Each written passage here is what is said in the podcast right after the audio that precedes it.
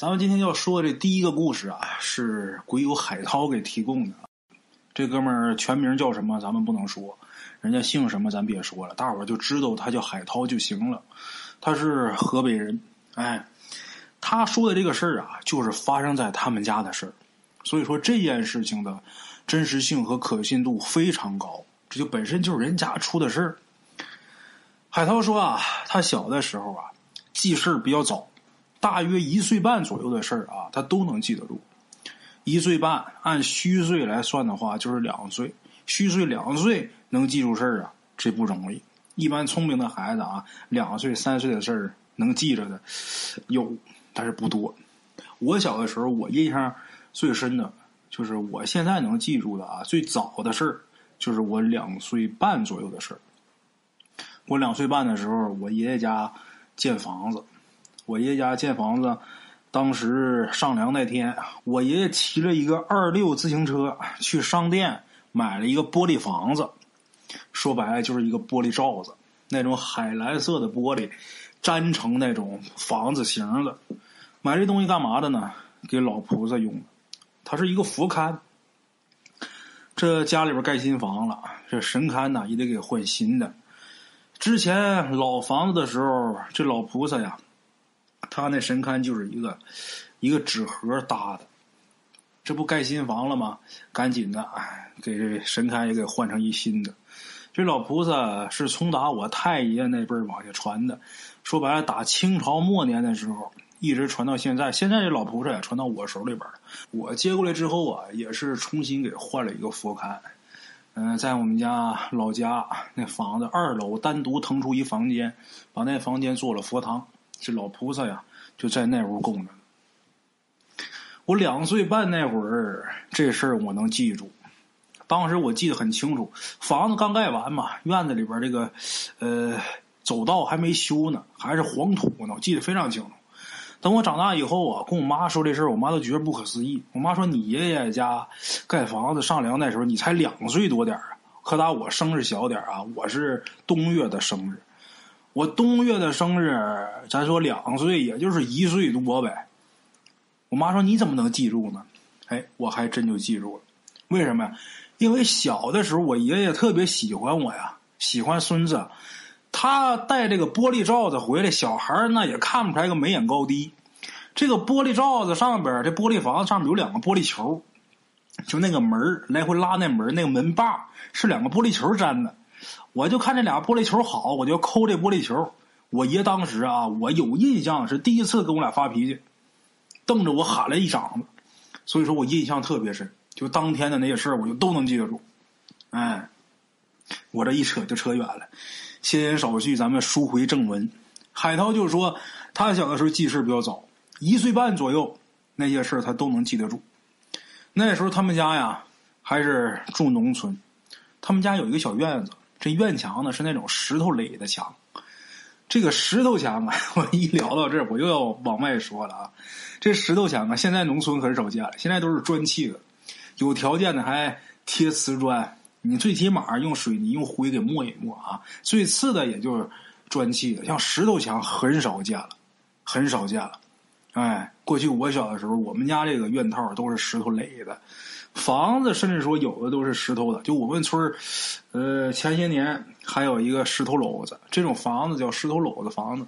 前些年还有一个，后来呢，国家政策好，把那房子给扒了，重新给盖了一个。那房子是一个五保户他住的那么一个房子。过去这个院墙啊都是石头垒的，有个石头墙就不错了，有的甚至说篱笆院。夹的你是木板子也好，或者说上山的砍的这个树棍子啊，夹一盘子就不错了。哎，他们家这墙是石头垒的，有一个小木门这木门就是那种几根木头搭一起的那种门啊。然后呢，进门对面就是马棚，右边呢就是他们家的房子。从房子进去之后呢，两边都是灶台，然后左右两边各有一个房间。那时候，海涛爸妈带着海涛这小两口领着孩子住一个房间，那边老爷子老太太、海涛的爷爷奶奶住一个房间。咱们今天这个故事啊，得从海涛他奶奶去世说起。那么提到海涛奶奶去世，咱就得说说这老太太是怎么死的。哎，海涛奶奶去世的前一天，他们家做饭，他们家那边啊吃饭比较晚，大约是晚上七八点钟才吃饭。做饭的时候呢，就没酱油了。海涛他爷爷呢，就让他奶奶出去买酱油去。他奶奶这个人的性格啊，比较爱玩玩什么呀？玩牌。正好那时候啊，村里边这小卖部啊，每天都有牌局。一到晚上的时候，经常有人在打牌。然后海涛他奶奶去买酱油的那天晚上啊，正好看见有人打牌，他奶奶就手痒了，就坐那儿啊跟人玩。这一玩啊，就玩到晚上十一点，将近十二点，他奶奶都没回来。海涛他爷爷知道啊，这老太太肯定又去玩去了，然后就特别生气。就没让海涛他爸他妈去找。当时吃完饭了，后来快十二点了，他奶奶呀还没回来，没回来，他爷爷呢就自己去找去。到那小卖部，大伙儿也能想得到啊，就在那个小卖部里边，就跟他奶奶大吵了一架，是掀桌子还是怎么着的？这海涛没详细描述，但是大伙儿也能想象得到啊。反正两个人是大吵了一架。之后呢，海涛他奶奶就跟着他爷爷呀就回家了。回去之后，两个人也是一直吵，吵了很久。海涛听他妈说呀，那天晚上海涛就一直哭。哎，平时他要一哭，这奶奶肯定过来得哄这孙子。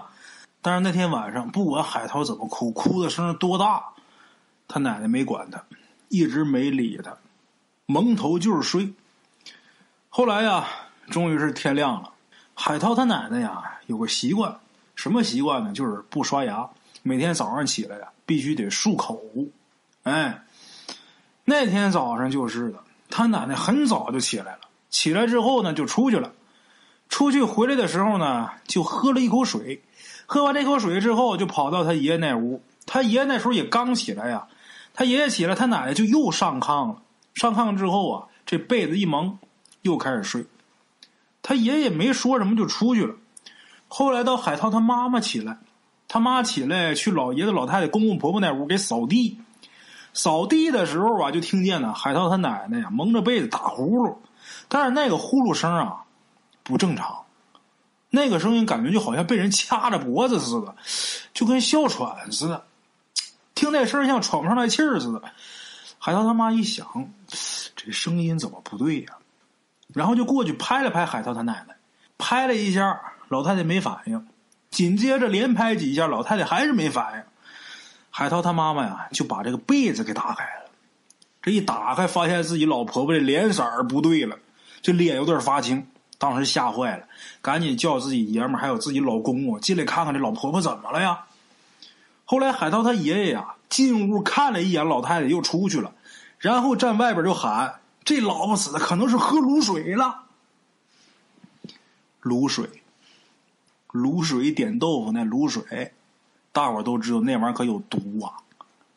海涛他妈赶紧出去看了一下，确实，这卤水缸上面啊有一个水舀子，里边啊还剩下半舀子卤水。一看见这个，海涛他妈吓得哇就哭了，哭着就进屋说：“老太太可能喝卤水了。”把海涛他爸给吓坏了呀！赶紧跟海涛他妈俩人把老太太弄拖拉机上，开着拖拉机去村口边上有一家诊所，就赶紧给看呐。等到了诊所之后啊，人家大夫说了，这人没救了。喝了卤水之后，又喝了水，把他给化开了，然后坐这拖拉机这一颠呢，这人救不了了。说人救不了了，让海涛他爸妈把老太太赶紧抬回去。那为什么没直接去医院呢？因为啊，从打他们那儿到县里边这道可不近，去医院肯定是来不及，就别折腾了。之后海涛他奶奶呀就去世。后来海涛听他妈妈说，听他妈说，他奶奶去世以后，在家停了三天，就给埋了。把这老太太这丧事给发送完之后，海涛他爸妈呢，那时候也可打年轻，那时候海涛才一岁半嘛，大伙想想。还小着呢，他爸妈也年轻，小两口二十多岁，胆小，害怕家里突然间出一横死的，心里边害怕，害怕就搬到海涛他姥爷家去住去了，去老丈人家去住去了。海涛他爷爷自己个儿在家住。可是海涛他爸妈刚搬出去第二天的白天，海涛他爷爷就来了。他爷爷来呀，跟海涛爸妈说：“你妈昨天晚上回来了。”老太太回来了，把屋里那碗筷都扔地上了。海涛他爸妈一听还有这事儿，他爸妈就跟着他爷爷一起回家看了一下，地上全都是筷子和碎碗。他爸就问他爷怎么回事啊？他爷就说：昨天晚上啊，他正睡觉的时候，就听见屋外边有人砸碗砸桌子，一边砸还一边骂。我让你吃饭，我让你吃屎。海涛他爷爷说呀，那就是他老伴儿的声音。俩人过一辈子，那声音再熟悉不过了呀。海涛他爸妈本来胆儿就小，这一听老爷子这么说，更害怕了。那咋整啊？那要不你也搬过来跟我们一起住吧？海涛他爷爷说呀：“我先住着吧，应该没什么事儿哎。就这么的，那老爷子不走，那你说没事那你住吧。连续又得有四五天，海涛他奶奶呀，每天都回来，每天都是砸碗砸筷子。哎，等到第六天的时候，当时海涛他爷爷啊，饭也吃不下去了，晚上前也睡不上觉，这人呐，瘦的都脱相了。就这几天功夫，这人就瘦脱相了。再打这老伴去世这一打击，这人的体格，大伙想想受不了。海涛他爸妈一看这老爷子这样也害怕呀，就去找了一个看事的。这看事的呀是一个男的。这男的来到海涛他爷爷家呀，看了一眼，就说呀：“这家里边最近死过人，而且那人一直啊在家里边没走，怨气特别大。”那后来海涛他妈说：“那怎么办呢？”那人说了：“这么大的怨气呀，他也没见过。”他得去找他师傅去。就这样，海涛他妈就托他又去找他的师傅。当时给了不少钱，具体多少钱海涛也不知道了。后来呀，这个看事的他师傅来了，海涛听他妈说呀，这看事的他师傅戴了一小眼镜，这身材呢特别瘦，留着一个小山羊胡。到他们家院子里边就说呀，这院子不太干净。然后呢，海涛他妈妈就把之前发生的那些事儿，就告诉这位先生了。哎，海涛他奶奶怎么怎么死的，死完之后怎么怎么回来找他爷爷的，都告诉人家了。然后那先生啊，让海涛他妈，嗯，带着他去他奶奶的坟地去看一下。等到了那个坟地以后，那先生在海涛他奶奶那个坟前呢，点了三根香。那三根香啊，最后烧成什么样了？两短一长，这是海涛他妈亲口跟他说的，他妈妈亲眼看见的。海涛平时比较喜欢，呃，这方面的故事啊、电影啊。之前海涛看林正英拍的那《僵尸先生》，这里边有个情节，就是那任老爷起棺迁坟的时候啊，大伙儿谁看过那个桥段都应该记得。任老爷起棺迁坟的时候，也在这个坟前烧过香，这香正好烧成了两短一长。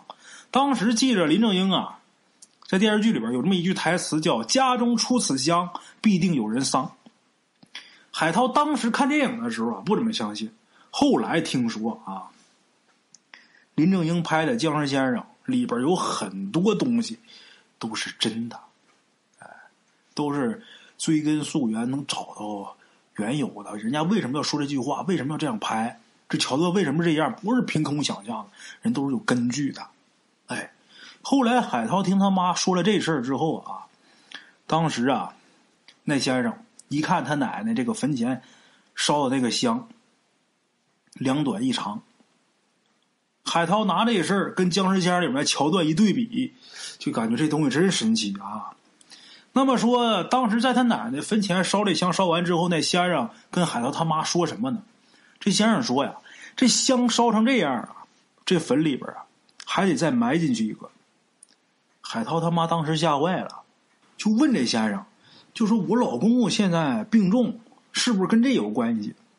那先生说呀，这事儿如果不赶紧解决的话，你老公公啊，活不过三天。”海涛他妈说：“那怎么办呢？”那先生说：“呀，你们家屋里边不是有两个大灶台吗？你回家把两个灶台门前的那两块石头拿来。这个灶台前面都有一块石头，这石头是干嘛的？方便这个把这些柴火什么填进去。这两块石头常年在这个灶台门口，这火天天烧着。你把这两块石头取过来，把这两块石头啊。”一块堵在海涛他奶奶那个坟的那个口的那个位置，坟口有的地方埋坟讲究这个，得给留一口，就是方便这灵魂呐出入的这么一口。这先生告诉，拿一块堵住那个口，另一块铺在这个坟口前面，哎，这样海涛他奶奶那魂儿就出不来了。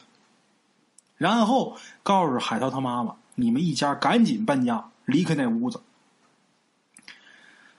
人家先生给看完之后，按照先生的办法处理完，海涛他爷爷呀，当时就搬出去了。不光是搬出那个家，就这个村儿直接都搬出去了，在离那个村不远的邻村找一地儿住那儿了。海涛这一家呢也搬到城里了。海涛他们家搬到城里那年，海涛才两三岁。现在呢，他爷爷呢还活着，这身体啊还挺好的。听海涛他妈说。是因为他爷爷这人性不好，他奶奶跟他过不下去了，才自杀的。这个说法啊，其实大伙也应该能想象得到啊。男人的控制欲和占有欲都是非常强烈的。老一辈啊，这种情况更严重。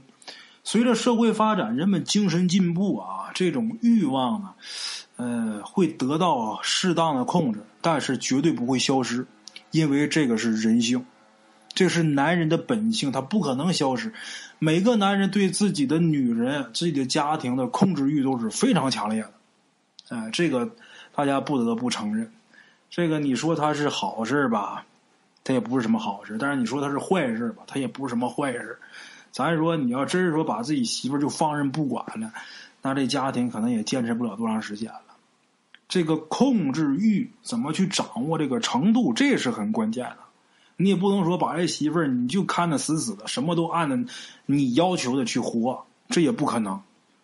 哎，这个说到根儿上啊，这种欲望也不光男人有，有很多女人也是有的，也是希望男人得按照他的设计的路线去走。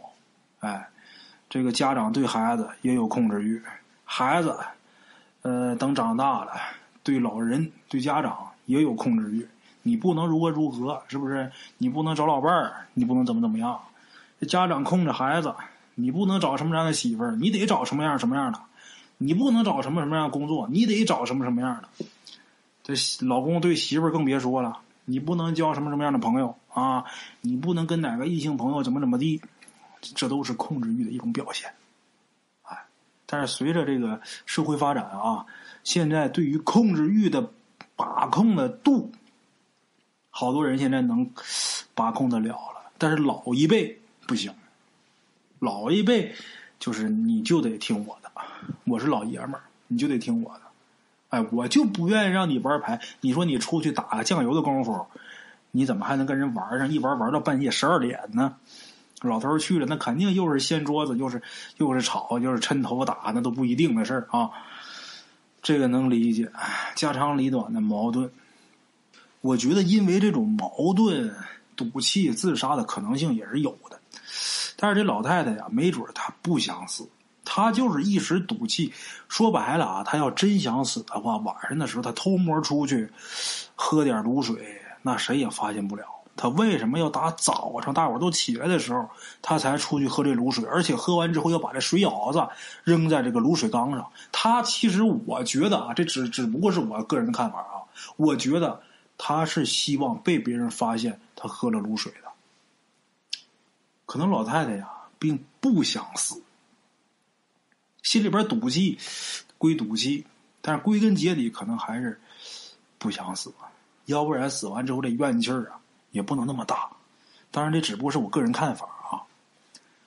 海涛他爷爷跟他说，他奶奶的死啊，是因为当时村子里边啊有个人死了，那个人撞上他奶奶了，这说法，海涛说我也不知道是真是假，反正这两种说法啊，海涛比较相信前一种，比较相信他妈说的，因为在他的印象里边，他爷爷这人呐不好，哎。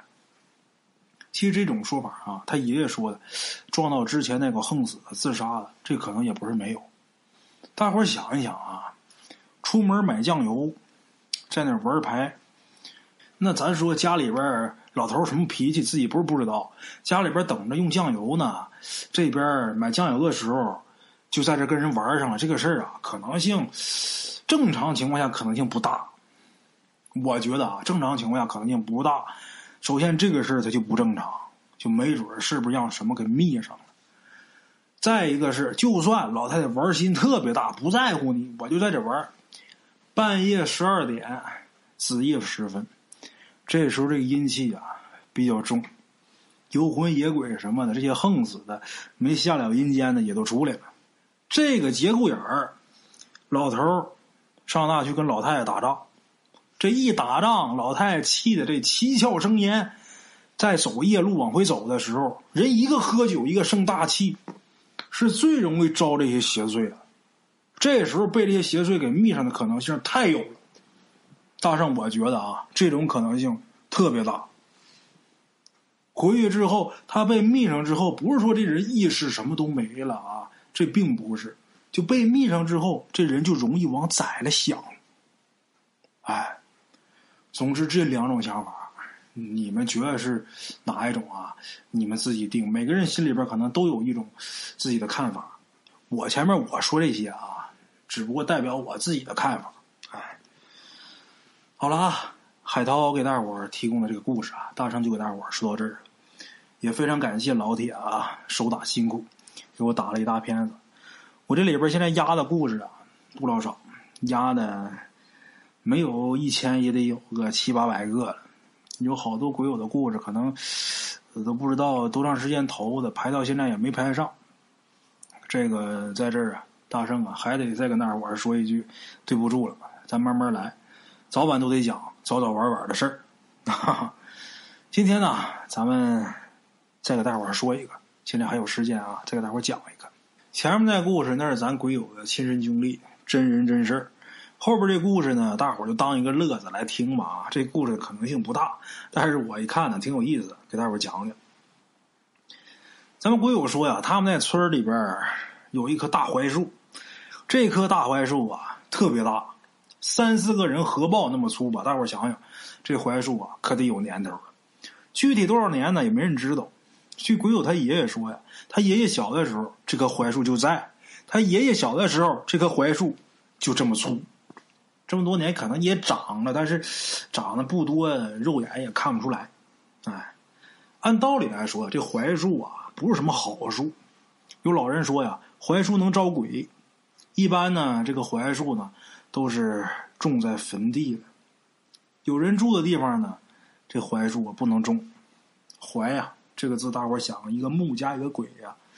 但是鬼友他们村这棵大槐树可不一样，他们村呢有个习俗。就每当这村里边有小孩体弱多病啊，或者是呃晚上哭啊闹啊的，呃总也不好，家里边大人呢就会把孩子这生辰八字写在一条红布上，然后挂在这棵大槐树的这树枝上，然后呢再放一些贡品，让生病的孩子呢对着这大槐树磕头，认这大槐树当干爹。还别说，这小孩呢认亲之后，这些事儿啊。晚上哭啊，或者体弱多病，还真就好了，哎，也没病了，夜里也不哭了，很灵验。那么说，一般都认树当干娘，这怎么认干爹呢？因为这棵槐树啊，是一棵雄树。咱知道啊，人分男女，猫狗分公母，动物分雌雄啊，这树也分雌雄。这个我可不是跟大伙瞎说啊，各位老铁。这个事儿，大圣我还仔细研究过，这树真分公母。不相信的话，大伙儿百度去查一下。哎，在这儿啊，我就不细说了。嗯，书回正文。从某一年开始啊，鬼友他们村这棵大槐树啊就出了问题了，但是具体时间也说不清。鬼友他爷爷回忆说啊，应该是从山中那孩子开始。这个三中按辈分，咱们鬼友得管他叫叔。这三中是个人，哈哈。他们家那孩子，咱们鬼友还有印象，长得挺瘦的，不大点儿。呃，名叫朗朗，跟弹钢琴那位重名。哎，朗朗这孩子从小身体就不好，老去医院，不是打针就是吃药，还经常住院。后来家里边老人说呀，实在不行啊，就让朗朗认这大槐树当干爹吧。可是朗朗他爸这叫三中的，那是上过大学的，他不太信这个。可是这朗朗长到四五岁，这医院没少去，这身体始终不好，医生也查不出来原因。最主要啊，朗朗这孩子开始说胡话，什么房顶上有个姐姐没有脑袋，什么树底下有个奶奶正对着我笑呢。要不就正睡觉呢，呼啦家就起来了。孩子他妈一问你干嘛呀？睡毛了。孩子说外边有一小孩喊我出去玩去。你说那当妈的能不害怕？差点吓哭啊！后来这朗朗他爷爷三中他爹知道这事了，就逼着儿子把孙子带到大槐树前面，这八字写在红布上，又摆上贡品。这朗朗他爷爷呀，就让朗朗给这大槐树磕头认干爹。可是奇怪的是，这孩子说什么都不磕头。一问他为什么不磕头，朗朗说心里害怕，哭着闹着要回家。这个爷爷就说呀：“这孩子都他妈让你们给惯的，说自己这个儿子儿媳妇今天不认不行。”这老头把这个红布条挂在树枝上，摁着自己孙子这脑袋呀，就给这大槐树磕了头。磕头的时候，这孩子一个劲儿的挣扎，就说有人拿针扎他。可是这个爷爷呀，不听这个，就催着这孩子磕头。万没想到，认完干亲两天之后，这孩子在家里边暴毙而亡。哎，死了。看那样，这孩子怎么看都是被吓死的。为什么？俩眼睛瞪多大，这眼珠子都快鼓出来了。这俩手护在前胸。最奇怪的是，这孩子脑门上还有一个小针眼。这针眼呢，就在这双眉之间眉心这地方。孩子他爸一看这针眼，好像是什么东西给扎的，当时就想到这孩子在给那大槐树磕头的时候说那话，说有人拿针扎他吗？哎，他爸一想，这两者之间绝对是有联系。朗朗他爸跟自己爹，哎，朗朗他爷爷，这爷俩就闹起来了。好好一家庭，最后闹得分崩离析。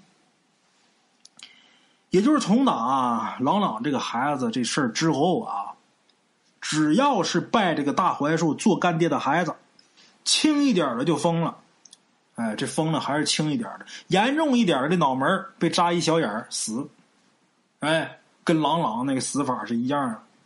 那村里边老出这种事儿，那村里可就炸了锅了。这一炸锅就得有主事儿的出来呀，谁呢？村长呗。村长就召集人开会。开会的时候，这村长就说呀：“咱村这棵大树肯定是有问题了，把那树给我砍了。”开会的时候，一开始这些人咋呼的都挺欢，一听说要砍树，一个个的都不说话，因为这树年头太多。这棵树在他们村里人眼里边来看啊，那就是一棵圣树啊，要砍这棵树，谁敢呢？这一看都不说话了，村长就骂开了，就说：“你们那帮孬蛋啊！”在他妈娘们身上的时候，那劲儿都哪儿去了？怎么现在都他妈躺能了啊？村长这么一骂，有一个叫马大炮的小青年啊，就站起来了。这叫马大炮的呀，平时跟村长就不对付。这会儿村长这么一骂，他站起来了，就说：“你别一竿子都打死啊！你说谁是能蛋呢？你说他们我不管，反正我不是。”村长这一看，还有敢跟我俩对着干的？这明显是让我下不来台阶啊！这村长就嚷嚷就说啊，我他妈就一竿子都打死，全他妈是能蛋！你说你不是行？你去把那树给我砍了，我就承认你行。这马大炮啊，斜着眼瞅着村长，问村长：“我要把那树砍了，怎么办？”村长这时候啪一拍桌子就说：“你要把那树给我砍了，你说咋办就咋办。”马大炮这时候啊，撇撇嘴儿，然后就说：“哎呀，我就怕我说了你不同意。”村长啪又是一拍桌子，然后说：“你说，只要你能说得出来，我就同意。”马大炮这时候，那我可说了啊！村长说：“你说好，俺要是把树给砍了，你让小娟让俺弄一回。”村长这时候一听就愣了一下，这村长还真犹豫了，怎么回事啊？这小娟儿啊，不是旁人，村小学的老师，哎呀，长得水嫩嫩的，还是一大学生。这小娟儿啊，跟村长有一腿，全村都知道。现在这马大炮说出这话，村长能不打愣吗？哎，马大炮一看村长这么一愣神儿。然后就说：“嘿，我就知道你不行，还说我们是能的，我看你才是。”马大炮这么一说呀，开会的人都乐啊，不敢乐出声，捂着嘴，有的硬憋着，鼻涕都喷出来。村长一看大伙儿笑，不乐意了，啪，又是一拍桌子：“行，只要你把树砍了，你说啥是啥。”马大炮这时候噌的一下站起来了。眉开眼笑说：“行。”说完这话，马大炮回家就拿斧子。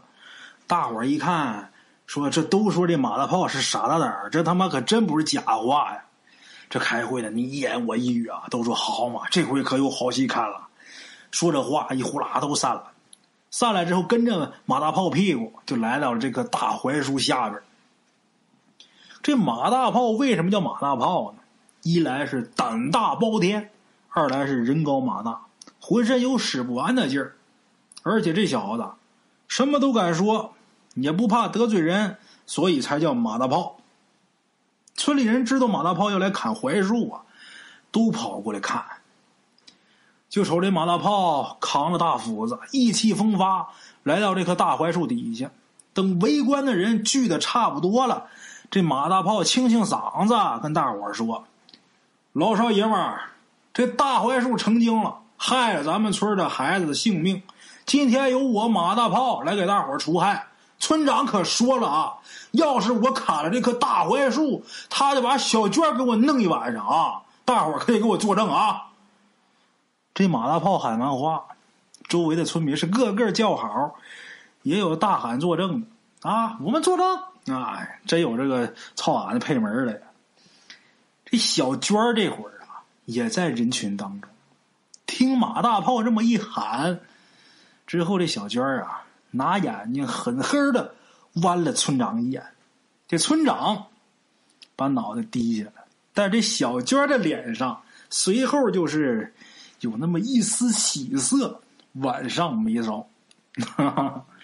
这句话你们细品吧，你们细品吧，在这儿我就不多说了啊。这马大炮喊完之后。朝自己手心吐了两口唾沫，搓搓手，呸呸，拎起这大斧头，对着大槐树可就砍下去了。大伙一看这马大炮拎起大斧子，人群当中刚才还乱哄哄的，这会儿可就安静下来了，喘气声都听不见。真要砍了，心里边都犯嘀咕。马大炮手里这斧子，吭的一下，砍到这大槐树上。这斧子落到树上，发出“吭”的这一声，所有人都随着这一声啊抖楞一下。这一斧子下去之后，他可没停，紧接着啊又是第二斧子。就在这马大炮要落第三斧子的时候，这人群当中有人就喊了一声：“哎，大树流血了！”大伙儿这一看，可不嘛。有两道暗红色的血液顺着马大炮砍的那个痕迹里边啊，那伤痕里边就淌出来了，顺着树干往下流。马大炮也看见血液了，可是马大炮不在乎，扬着这大斧子又砍了第三下。说巧不巧的，这马大炮这第三斧子正好砍在第一斧子砍的那个斧痕里边的，哎，正好剁在里边的。本来这一下啊。倒是没什么，可是马大炮这斧子往下一落的时候，就把这个树干上淌出的这个血呀，所谓的血，哎，就给溅到自己眼睛里边来了。这时候马大炮啊，手里边斧子一扔，捂着眼睛，哎呀一声就蹲地上。大伙一看，赶紧过来呀，扶马大炮，就问你怎么了？马大炮就说：“我我眼睛。”怎么整啊？送医院吧。送到医院的时候，马大炮这眼睛啊已经救不回来了。问医生说：“他这眼睛怎么了？”医生问他们说：“这人怎么了？你们为什么把人送这来呀？”大伙把这原委说了一遍。人大夫说呀：“他砍那大槐树，你们说那大槐树流血了，那血崩到他眼睛里边那大槐树流的那血呀，淌的是强盐酸。”大伙一听也不明白，强盐酸呢？什么叫强盐酸呢？等这伙人都知道这强盐酸是什么的时候，都不说话了。马大炮的眼睛毁了呀！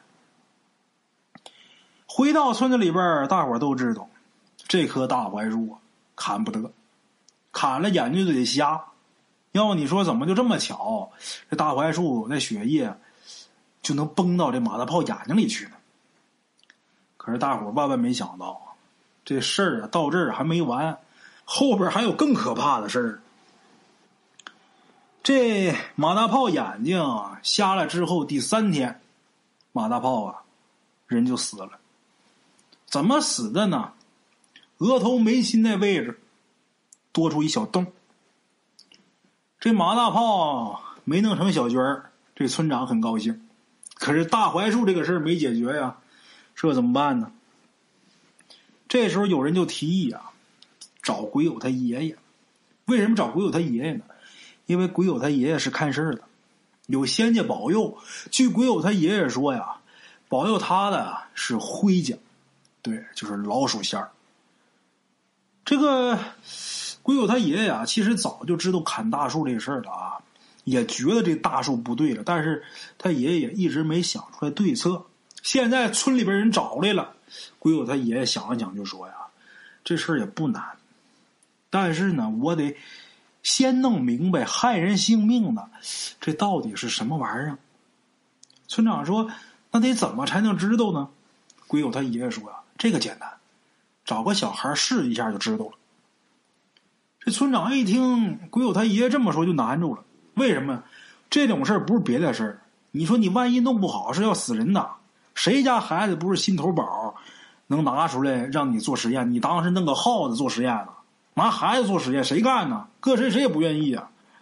鬼友他爷爷就知道村长肯定是误解他的意思了，就跟村长说：“就说呀，我不是让孩子直接出面嗯，我会找一个纸人来代替这孩子，把孩子的生辰八字写出来，贴在这个。”纸人的里边这叫装葬，就等于说这个纸人就是这孩子了。之后呢，再让这孩子躲起来，但是这个孩子啊，这两天不能出门，他不能说见太阳见月亮，两天不能见日月。村长一听说，那要这样的话倒是可以。可是即便是这样，也没人愿意说把自己家孩子给贡献出来，就生辰八字人都不愿意交。谁知道这能出什么岔头啊？万一自己家孩子，你说好好的睡睡觉，这眉心突然间多一眼儿，这孩子就死了，可咋整？最后没办法，村里边拿了不少钱，找到村里边有那么一对相依为命的祖孙俩，奶奶领着他孙女过日子，这家的日子也实在是过不下去了。村里给了不少钱，又再三的保证，你们家孩子肯定没事啊，就是在屋里边待两天，不能出门。好说歹说，这老太太才同意让他们家孙女，哎，去试试这个。事情到这儿啊，进展的还算是挺顺利。鬼友他爷爷又让镇上姓张的那扎纸人的给扎了一个跟这小女孩身高模样很近似的这么一个小姑娘的纸人又在这纸人上写上这小女孩的生辰八字。我这么一说，这扎纸人姓张，大伙儿是不是联想到张瞎子了？等这个纸人扎好之后啊，村里几乎是全员出动，带这纸人到了那棵大槐树下。大家伙把这纸人放在这个树下以后啊，就跟以前一样，先是把这个有八字的这个红布条在这树枝上挂好，然后呢，又是上供又是磕头。完事之后呢，大家伙把这纸啊又给抬回去了。大家伙抬纸的时候，谁都没看见那棵大槐树上有那么一双红彤彤的大眼睛，一直看着这一切。嘿嘿，那我说把这纸给抬哪儿去了呢？抬到村部去了。抬纸的时候，鬼友他爷爷专门找了几个属相大的小伙子，什么属龙、属虎、属牛、属马的小伙子们，把这纸抬到村部的一个房间里放好之后，鬼友他爷爷可就躲在这个房间里边的一个铁皮柜里了。哎，可是等了这一晚上啊，什么都没等着，这可把鬼友他爷爷给熬的呀，头昏脑胀。第二天白天回去睡觉，一直睡到下午。草草的吃了一口饭，好不容易又等到了晚上，鬼友他爷爷呀，又躲到那铁皮柜子里去了。这一次他躲到这个铁皮柜子，他爷爷呀，等了没一会儿，就突然间听见有一个声音说呀：“这事儿你可管不了，你看看就行了，千万别动手。”鬼友他爷爷仔细一听这声音，知道说话这位是自己家的保家仙儿，灰太爷。哎。排行老三，灰三爷。这灰三爷是什么仙儿呢？老鼠仙儿。前面咱说了，鬼友他爷一听是自己保家仙说话了，那他就知道该怎么办了。今天晚上我就探探消息就行了，不能动手。哎，就这样，鬼友他爷在这个铁皮柜子里边又等了两个小时，差不多到夜里边十一点左右，这时候鬼友他爷就看见那锁好的房门吧嗒一声被风给吹开了。开门之后，这股风也没停，一直吹到放纸人的那个床的床边这一下，鬼友他爷爷可看清楚了，原来这股子怪风里边裹着一个老头哎，这老头凶神恶煞，个子不高，胖胖乎乎，浑身上下呀长满了白毛，而且俩眼珠子通红。老头子来到床前，佝偻个腰，手里边拿了一根尖刺。往这个纸人脑门上扎，一边扎还一边笑，嘴里边是碎碎叨叨，也不知道说着什么。可是扎了一会儿之后啊，这老头子似乎感觉出来不对劲儿，感觉好像什么东西都没扎出来。这老头看了看手里边的尖刺啊，又看了看这纸人，又拿出来一根刺，哎，对着纸人脑门又扎了一会儿。这回还是什么东西都没扎出来。这老头似乎有点不高兴，但是也没怎么样，化成一阵风就走了。这下鬼友他爷爷算是知道了，感情这捉妖的老头是一大刺猬成精。哼，为什么那些小孩啊脑门啊都是感觉被针给扎了呢？不是针，是这个刺猬身上带那个大尖刺。哎，鬼友他爷爷当天夜里边就带着他的保家仙儿到了那棵大槐树下，这时候是大半夜。大槐树下边一个人都没有，鬼友他爷爷呢就把他们他的这个保家仙啊灰三爷给叫出来了。灰三爷来到大槐树下，就对着这大槐树吹气儿，吹了一会儿，有一个穿着白衣服的老头从哪这大槐树里边可就钻出来了。鬼友他爷一看，这老头就是那拿尖刺扎那个小人的那个面貌凶恶的那老头这白衣老头一出来，没问青红皂白，没盘道。直接跟这灰三爷就打起来了，这俩小老头儿，呃，两个人打一起。刚开始俩人啊还能打个平手，可是过了一会儿之后啊，看那个穿灰衣服的老头啊都趴地上了，哎呀，差点没让那穿白衣服的老头拿狼牙棒给锤死。看见没？这老刺猬精人的武器都是狼牙棒，估计上面那尖儿也都是从打自己身上薅下来的刺儿。得亏白衣服那老头打累了。喘气儿的功夫，这个灰衣服老头啊，一溜烟就跑没了。鬼谷他爷爷一看，自己家的保家仙都跑了，我也别搁这待着了，我也回去吧。他爷爷跑回家之后啊，灰山太爷已经回来了啊。鬼友他爷爷一看那架势，这是被那白衣服老头给打的不轻啊。看看自己家这灰山太爷，披头散发，衣裳也破了，脸也肿了。一看见鬼友他爷爷回来，灰山爷还说呢：“哎呀。”这白老头太厉害了，我干不过他。鬼友他爷爷说是啊，能看得出来呀。那鬼友他爷就奇怪说：“你不是还有帮手吗？你们仨一块上行吗？”原来呀，当时鬼友他爷爷家里边的保家仙可不光是一个，除了灰三爷，还有黄二爷跟胡三奶奶。哎，这灰三爷摇摇头说呀：“哎，不是那么回事那白老头啊，他体内有两颗内丹，就我们三个加一块也不是他对手。这俩内丹呐，我看了，一个是他的，另一个不知道是谁的。”惠三爷说到这儿，就跟鬼友他爷爷说呀：“你也别着急，我休息一会儿。天亮的时候啊，我把柳先生请过来，看看我们四个联手行不行？”喂，各位他爷爷说：“那行吧，那您赶紧歇着吧。你需要热毛巾呐、云南白药啥的，你就言语。”哈哈，这个惠三爷好好休息。鬼友他爷爷给惠三爷上了香，又满了酒。当然，什么云南白药啥，那是大圣我说的。哎，这时候呢，天就亮了。鬼友他爷爷呢，找到村长，让村长把这大槐树围起来，别让人靠过去。村长当时答应了，这大槐树也围了。鬼友他爷爷一看，行，这村长啊还挺听话，他就回家歇着去了。两宿没睡着觉啊。回家之后睡了一觉，醒过来之后就看灰三太爷一脸忧愁的在自己个儿这个床跟前坐着。一看鬼友他爷爷醒过来，灰三爷就说呀：“柳先生来了，我们也商量过了。柳先生说呀，这白老头啊，正好克他，是他的天敌。哎呀，就是我们四个联手都不是他对手，不行。”鬼友他爷爷一听完之后啊，也着急上火，就问灰三爷：“这怎么办呢？这白老头他再一天，那就是祸害呀。”灰三爷站起来溜达一圈，沉思一会儿说：“呀，那咱只能等咱们这边的白老仙回来了。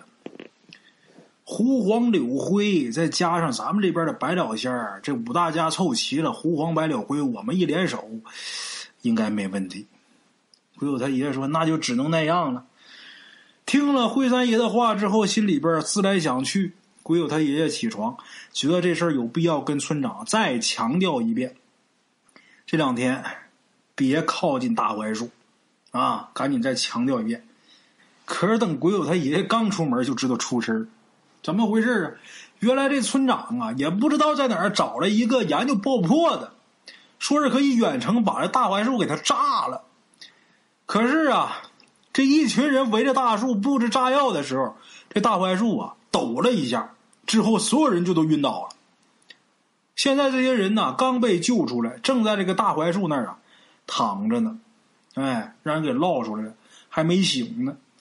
鬼友他爷一听，心说坏了，小跑的跑到大槐树那一看，就看啊，连同村长，大槐树那躺了一片。好不容易把这些人给弄醒，鬼友他爷爷就问他们说：“你们怎么昏倒的呀？”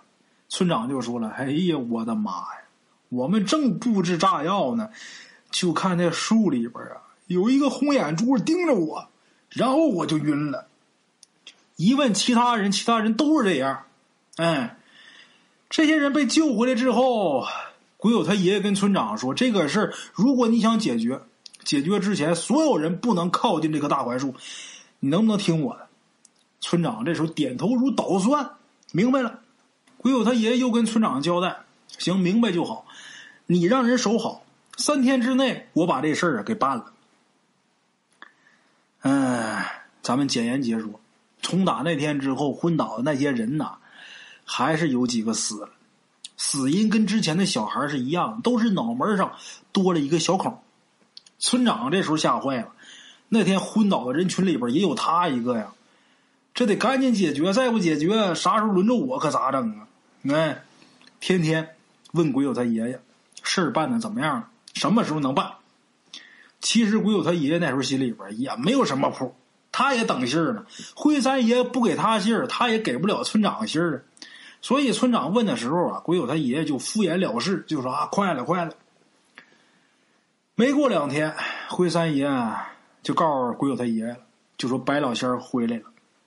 这个白老仙儿有不少人都见过，说这个白老仙儿的本身呐，他的真身。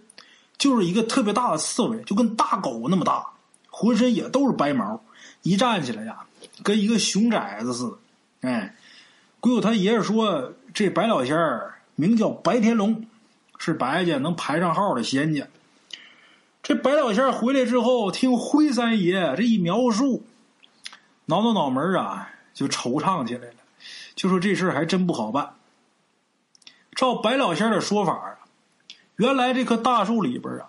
并不是光有这个那个白老头一个，还有另外一个大蜥蜴。这二位啊，俩人都在这棵大槐树里边修行，哎，修的呢都是非常好的道行。这个这二位仙家，一个大蜥蜴，一个那白老头，其实是一直保护着这个村子的，也积了不少的德。可是啊，在某一天，这大槐树里边，这白老头也不知道是怎么回事。就跟着了魔似的，就把那大蜥蜴给杀了。杀了这个大蜥蜴之后呢，吃了它的肉，喝了它的血，还吞了那个大蜥蜴的内丹。哎，吞了它的内丹之后，修炼成魔，修成魔道了。修成魔道之后呢，这白老头他就有了两颗内丹了，这就更厉害了。前段时间他不是又吃了那么多小孩的魂魄吗？这些小孩的魂魄呀，大补，假以时日。这白老头啊，如果真上了道了，到那时候，别说我们五大家了，再来五大家联手也对付不了的。这白老仙说呀：“哎，这样吧，你们听我的，明天咱们五家一起动手。不过动手之前呢，呃，得准备一些手段。”白老仙说到这儿，就交代鬼友他爷爷说：“你先给我准备一个大网，这个大网一定啊得结实。”这网周围呢得系上铃铛，四个角各系一个，每面要系八个，四八三十二加上四个角，一共是三十六个铃铛。这铃铛啊不能太小，最小也得酒杯那么大，而且这铃铛的材质必须得是黄铜的。哎，其次呢得找七个棺材钉，这个棺材钉啊一定得是四十九年以上的那种大棺材钉。哎，然后呢，这七根棺材钉按照北斗七星的顺序钉在这棵大树的周围。钉好这个棺材钉之后，再把那个系着铃铛的大网放在那个大槐树的呃大树洞那个地方。哎，白老仙说到这儿，喝了一口水之后啊，接着说：“到时候只要他出来，咱们五个一起出手，把他制服以后，我引天雷劈他。”这白老仙制定好计划之后，到了第二天，鬼友他爷爷叫上村长，开始准备东西。东西准备好之后，按照白老仙的指示布置完毕。光是准备东西，加上布置这个场地啊，就花了三天的时间。三天之后，村里边所有的壮年男子集合到这个大槐树之下，包括村长一家子，以及之前布置炸药还活着的那几个人啊，都在这个大槐树下边远远的站着，瞅着。这些人到了大槐树下，耳中就听得噼里啪啦一阵乱响，因为他们看不见仙家，所以也不知道出什么事光能听见声。但是鬼友他爷爷看得见。照鬼友他爷爷说，这五位仙家到了之后，就跟那个白衣服老头打起来了。鬼友他爷爷描述的也不是很详尽，就说这个当中啊，六道旋风是飞来飞去，但是都是绕着那棵大槐树飞，也飞不远。就在这六道旋风当中，鬼友他爷爷这边的五位仙家跟白衣服老头时不时的露出身形。打了一会儿之后，鬼友他爷爷这边的白老仙儿，哎，占了这个上风，一下就把那白衣老头给打到那个大网里边了。白衣老头进了大网，想挣扎出来，就听得那大网周围的铜铃啊叮当乱响。这白衣服老头听见铃响，浑身开始乱颤，哎。看见这白衣服老头被困住之后，白老仙连同其他四位仙家一起伸起手引出天雷。这时候，村长他们就看见呐，突然间风起云涌，一道黑云从北边就飞过来了，然后从打黑云里边凌空就飞出一道能有水桶那么粗的闪电，之后就听一声炸雷，就把这大槐树给劈成了灰。这声炸雷那叫一个响。震得所有人这个耳朵都嗡嗡直叫，好半天才缓过来。之后云开雾散，这个黑云走了之后，村长一看这什么情况啊？就问鬼友他爷爷说：“这事儿算是解决了吗？”鬼友他爷爷点点头说：“完事儿。你们把那棵树的树灰扒开看看，里边有什么东西。”村长这时候就让人把这大树啊，呃，这个树灰给扒开。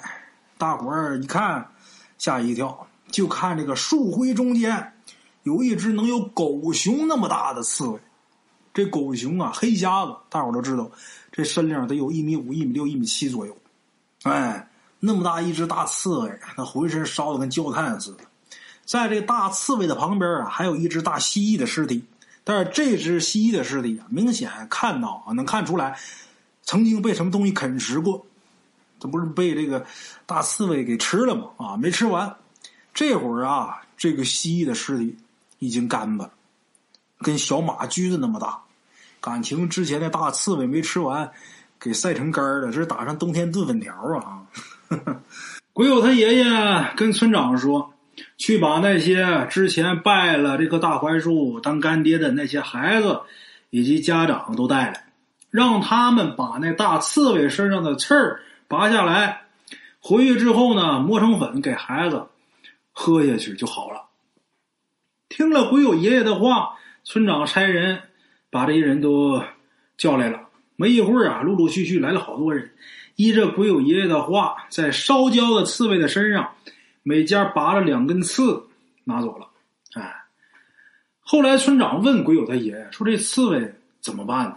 鬼友他爷爷说：“呀，你给我一把刀，啊，把这刀要来之后，鬼友他爷爷就没说话。”然后拿这小刀就把这大刺猬的肚子给豁开了。村长一看呢，这刺猬的肚子里边有两颗大珠子，一颗白的，一颗绿的。其实这时候呢，白老仙就在鬼友他爷爷身边，村长是看不见啊。这白老仙跟鬼友他爷爷说：“这个大刺猬啊，有两颗内丹嘛，这两颗珠子就是他的内丹。这白的是他的，那绿的，就是那蜥蜴的。你呢，把这个。”两颗内丹取出来，你给我。我们为了帮你解决这个事儿，引了天雷。这事儿如果让黑妈妈还有胡三太爷知道的话，那就不好办了。我们得把这两颗内丹，还有这个大刺猬的尸体，给这二位老仙儿，让他们知道知道，我们这是替天行道。哎，鬼友他爷爷遵照白老仙儿的话，把两颗内丹和大刺猬的尸体交给了白老仙儿。白老仙儿带着四位仙家呢，之后就走了。没过几天呢，白老仙儿给鬼友他爷爷托梦，就说黑妈妈和胡三太爷知道这事儿啊，呃，两个人非常满意。不过胡三太爷说了啊，让你好好查查这白老头是什么原因突然间变坏呀？哎，鬼友他爷爷醒了之后啊，心说这可怎么查呀？不过他还真把这事儿啊跟村长说了。跟村长说了之后，村长也是一筹莫展呢。这玩意儿怎么查呀？找了几个人也不知道怎么查。但是过了一段时间啊，市里边电视台报道了一件事说是当地有这么一家造纸厂往地下排污水，导致这个地下水受了污染，很多农作物因为重金属超标受了污染了。这个新闻播放完之后，没多长时间，村长就找到鬼友他爷爷。说那个造纸厂啊，就离咱们的大槐树不远，啊，感情这重金属超标，让这四个大仙都成了魔了啊！这太了不起。哈 哈当然呢，咱们后边这故事，大伙儿就当一乐听就得了。大圣我一说，大伙儿一听一乐也就得了。